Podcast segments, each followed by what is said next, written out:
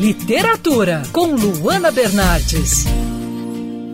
Como lidar com a criança tecnológica? Muitos pequenos sabem mais de tecnologia até que os próprios pais. E para falar sobre essa criança do século XXI, hoje nós vamos conversar com Daniel Faria, que é editor do livro A Criança Digital aqui no Brasil, esse livro que é do Gary Chapman e da Arlene Pelicani. Daniel, muitas crianças sabem lidar muito bem com a tecnologia, né? Em alguns casos, essa familiaridade é maior do que entre os adultos.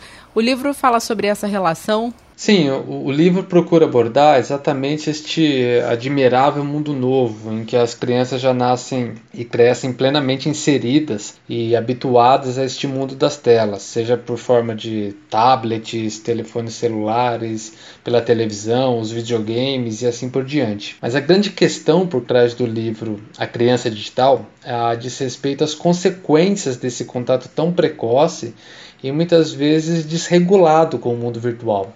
Então, quais são os efeitos disso no, médio e no longo prazo para o desenvolvimento da sociabilidade dessas crianças? Que os pais podem fazer para ter um controle? Sim, é, deve haver limites, ou o desenvolvimento da sociabilidade da criança será sem dúvida prejudicado.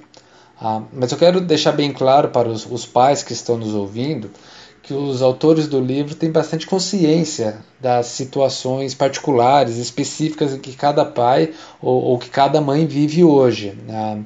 No, no, mundo de tanta correria, com agendas repletas de, de atividades, de afazeres, e às vezes, de fato, é, nós, pais, estamos tão exaustos ou, ou, ou, tão ocupados que tudo que nós queremos é que nossos filhos se distraiam rapidamente. Então, por isso, nós, nós, nós empurramos as crianças para a frente da televisão, para a frente do celular e, e assim por diante. Os autores não, não, não vão condenar esse tipo de prática e nem dizer que, que isso é, é totalmente proibido. O que eles fazem é recomendar uma consciência a respeito disso para que se possa ter um controle maior a esse respeito.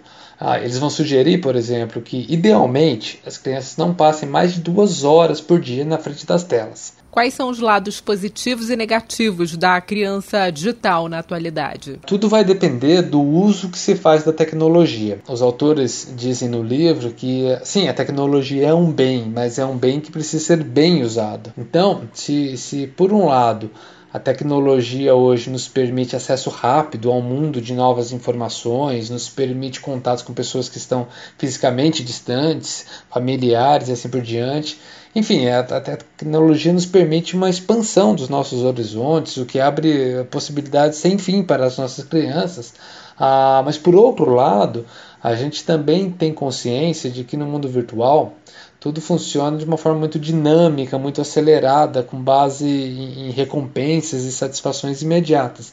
E na vida real, nos nossos relacionamentos com as pessoas à, à, nossa volta, a gente sabe que a coisa não é assim. Eu sou a Luana Bernardes e você pode ouvir mais da coluna de literatura, seção do site bandnewsfmrio.com.br clicando em colunistas. Você também pode acompanhar as minhas colunas pelo Instagram Bernardes Luana, Luana com dois N's. Quer ouvir essa coluna novamente? É só procurar nas plataformas de streaming de áudio. Conheça mais dos podcasts da Band News FM Rio.